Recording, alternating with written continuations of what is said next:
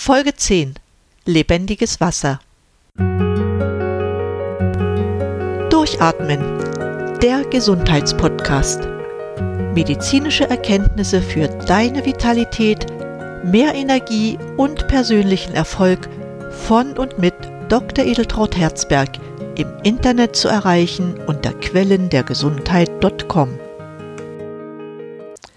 Ich begrüße dich herzlich zu meiner heutigen Sendung, die, wie ich es angekündigt hatte, eine Fortsetzung der vorigen ist. Dabei möchte ich noch einmal auf die Wasserqualität zu sprechen kommen. Wenn wir an die Entstehungsgeschichte jeglichen Lebens zurückdenken, was ja im Wasser begann, so können wir feststellen, dass der Gehalt an zwei wichtigen Mineralien in unserem Körper, nämlich Natrium und Kalium, ähnlich dem Gehalt dieser Materialien im Ozean ist, aber in einer viel geringeren Konzentration. Das hat uns also die Natur mitgegeben. Trotzdem können wir Wasser aus dem Ozean nicht trinken, weil der Salzgehalt einfach zu hoch ist. Die Menschen haben immer Süßwasser getrunken. Zu Zeiten, wo man noch keine Wasseraufbereitung kannte, war das Quellwasser besonders sauber, hatte einen beachtlichen Weg aus tiefen Erdschichten hinter sich, war unterwegs oft verwirbelt worden. Dieses Wasser war und ist nicht nur sehr bekömmlich, sondern ist total auf unsere Bedürfnisse abgestimmt. Dieses Wasser war lebendig, wie wir es heute bezeichnen. Warum?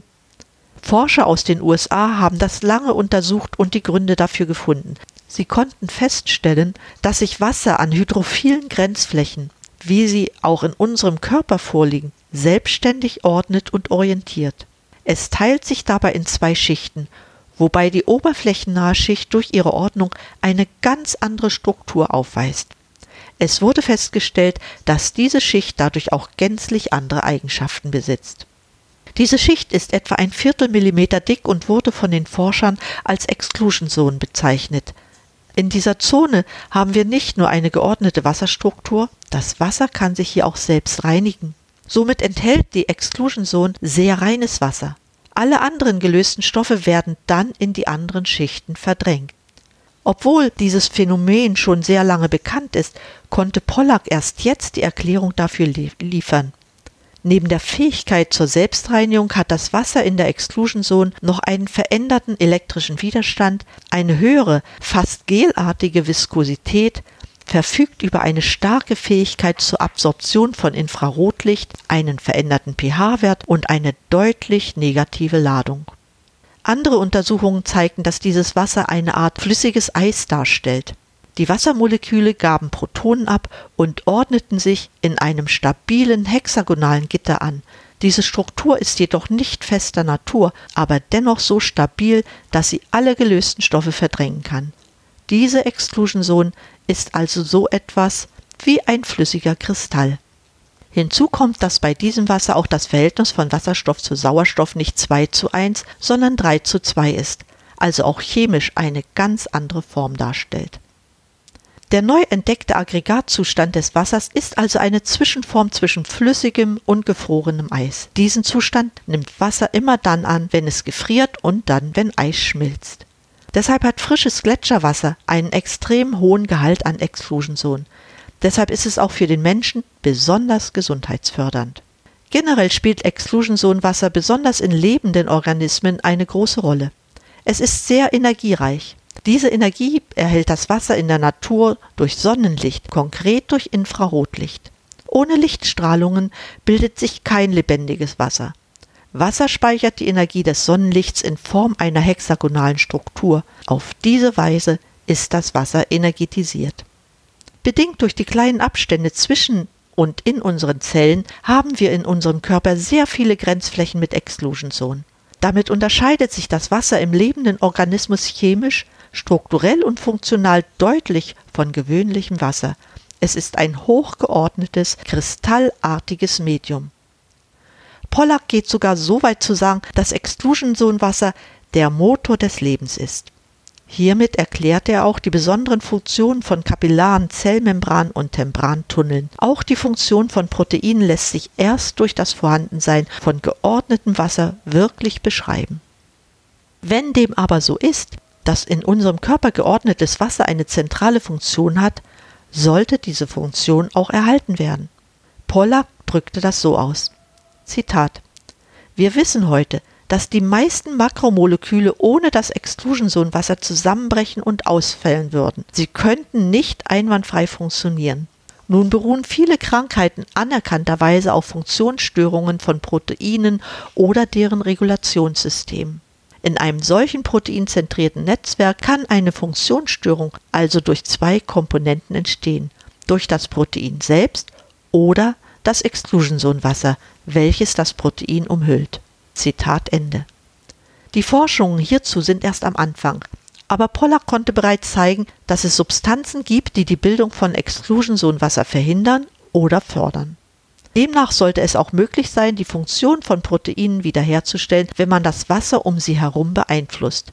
Das kann durch Infrarotlicht, elektromagnetische Impulse, aber auch durch die Zufuhr von Sauerstoff und die Einnahme von Antioxidantien erfolgen.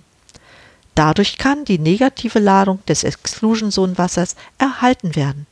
Einfacher wäre natürlich, solch ein Trinkwasser zur Verfügung zu haben, das selbst diese Eigenschaften hat.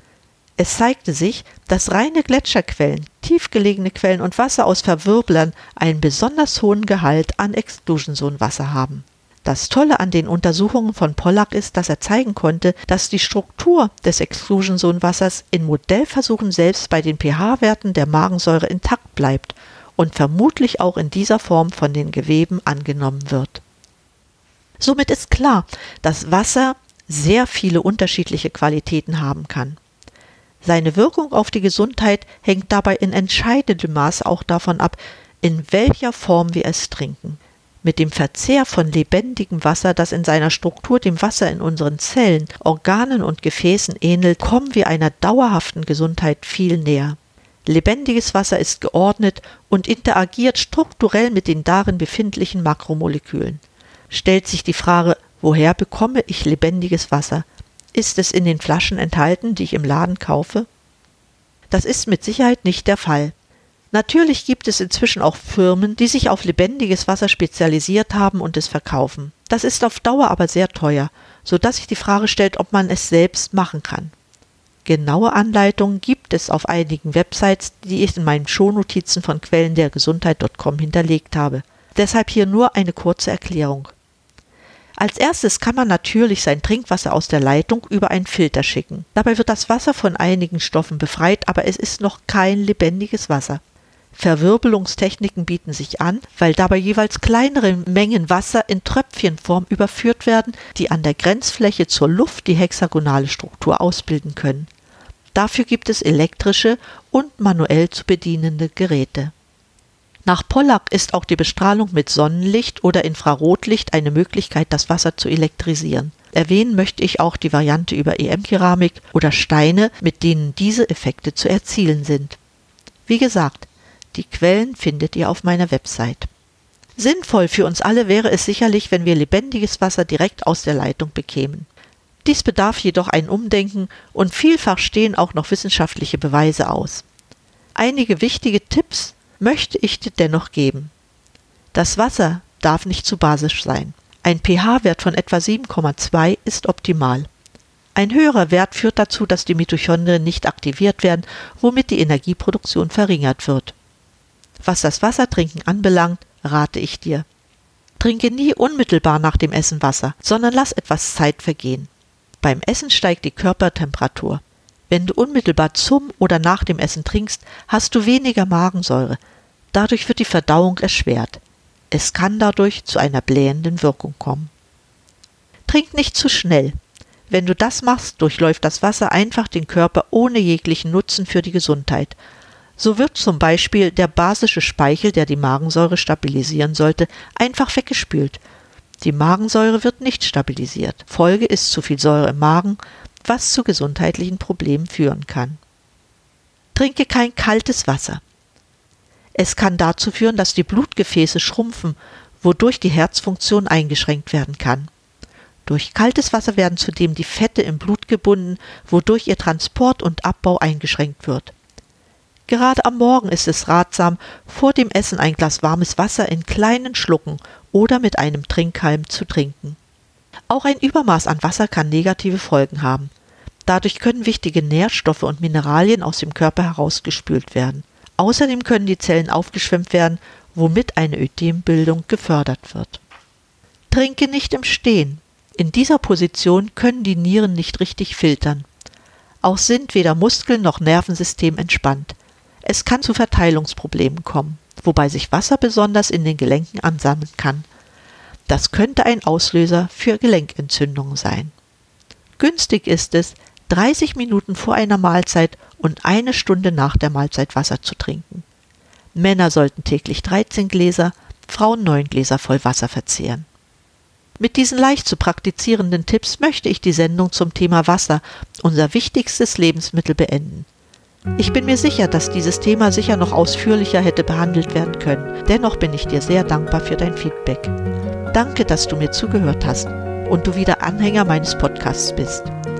Wie immer enthalten meine Shownotizen auf quellendergesundheit.com eine Zusammenfassung der Sendung mit wichtigen Hinweisen und Links zum Thema. Ich freue mich, wenn du mir weiter zuhörst und auch deinen Freunden diesen Podcast empfiehlst. In diesem Sinne, bleib gesund, Schalte ein und atme richtig durch. Deine Edeltraut Herzberg.